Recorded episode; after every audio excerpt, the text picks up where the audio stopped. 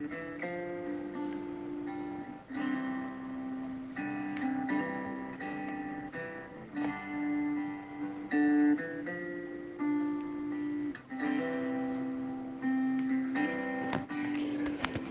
dia, amados. Estamos meditando no Salmo 137. Junto aos rios da Babilônia, nos sentamos e choramos com saudade de Sião, diz a NVI. A revista atualizada traz às margens dos rios da Babilônia, nós nos assentávamos e chorávamos lembrando-nos de Sião. Esse salmo é um desabafo, é um lamento diante de Deus.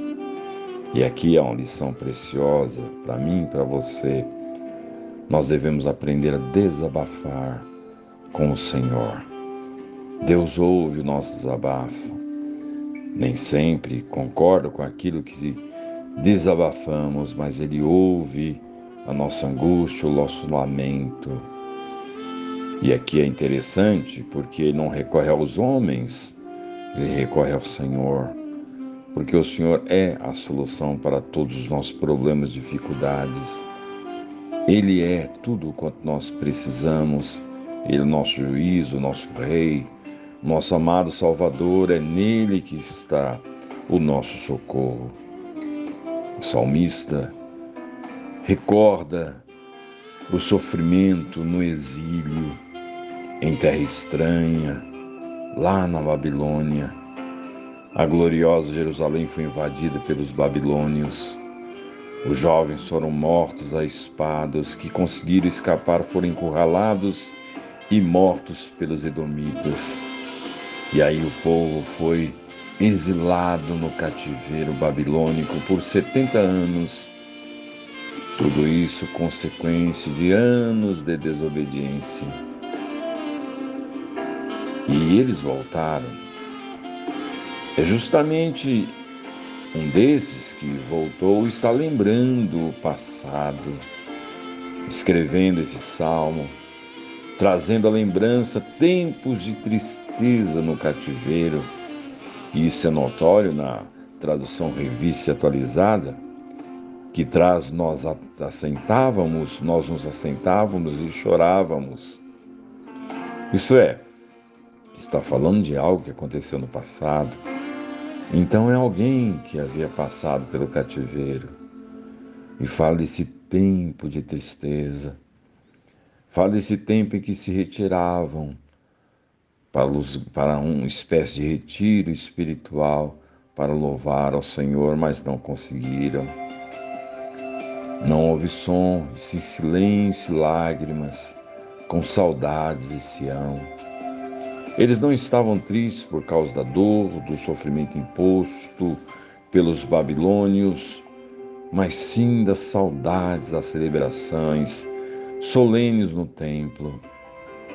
Mas notem, eles já não estavam mais no cativeiro, mas suas memórias estavam. Suas memórias estavam cativas ainda. Diferente de Jeremias, que Diz que iria trazer e alimentar a sua mente, a sua memória, com pensamentos, com verdades que iriam produzir esperança. Quero trazer a memória que pode me dar esperança. Eles estão lembrando de tempos tristes, de recordações, de memórias amargas e tristes eles estão recordando as tristezas daquele tempo do cativeiro. Há um paralelo no Novo Testamento, quando os discípulos de Maús estão caminhando para longe de Jerusalém e a conversa, a conversa triste, e alguém se aproxima deles, eles não reconhecem que aquele que está caminhando com eles é o Senhor. O Senhor vai ao encontro deles, onde eles estavam, tristes. Eles não reconhecem o Senhor. Jesus pergunta por que eles estão tristes.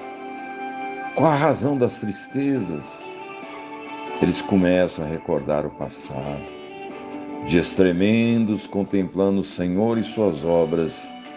Ai, chega um dia em que o Senhor é condenado injustamente morre na cruz.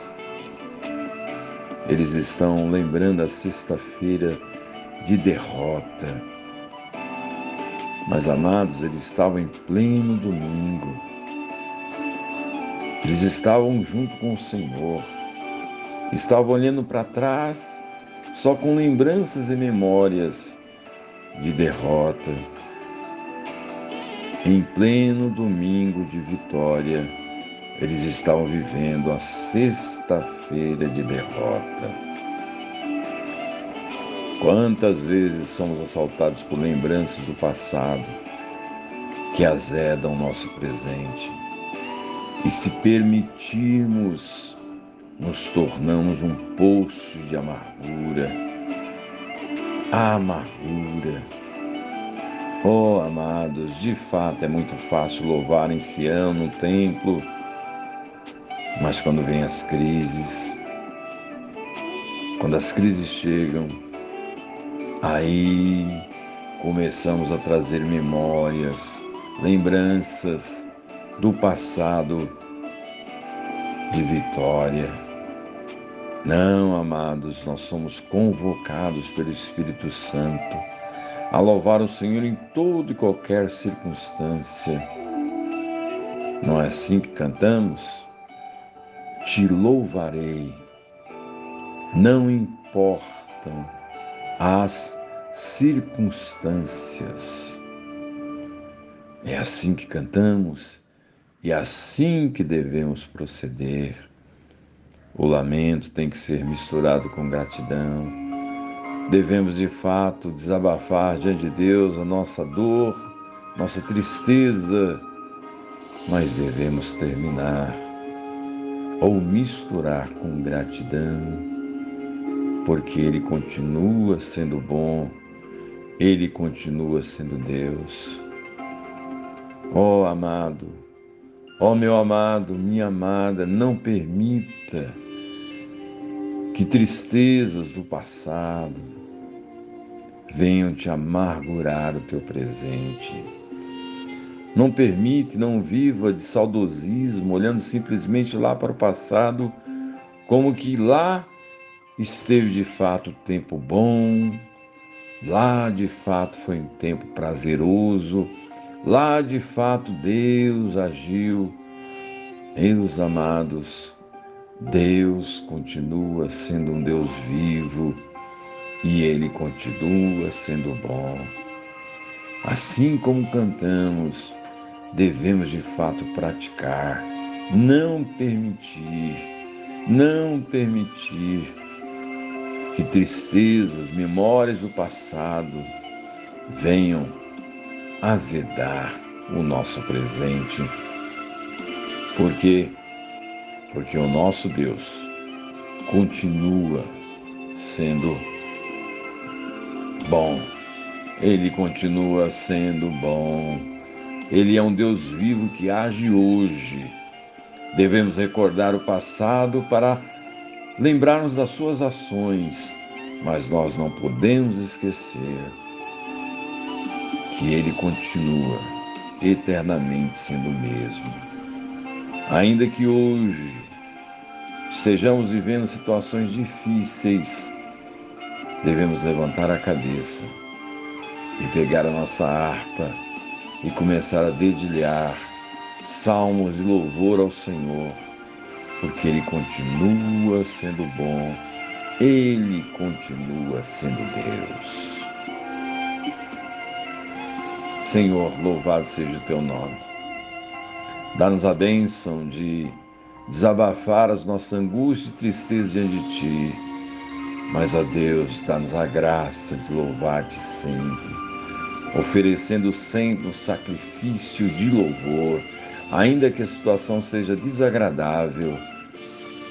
Nós continuamos cantando que o Senhor é um Deus maravilhoso o Senhor continua sendo bom o Senhor continua sendo esse Deus vivo e não importam as circunstâncias, nós continuaremos louvando ao Senhor.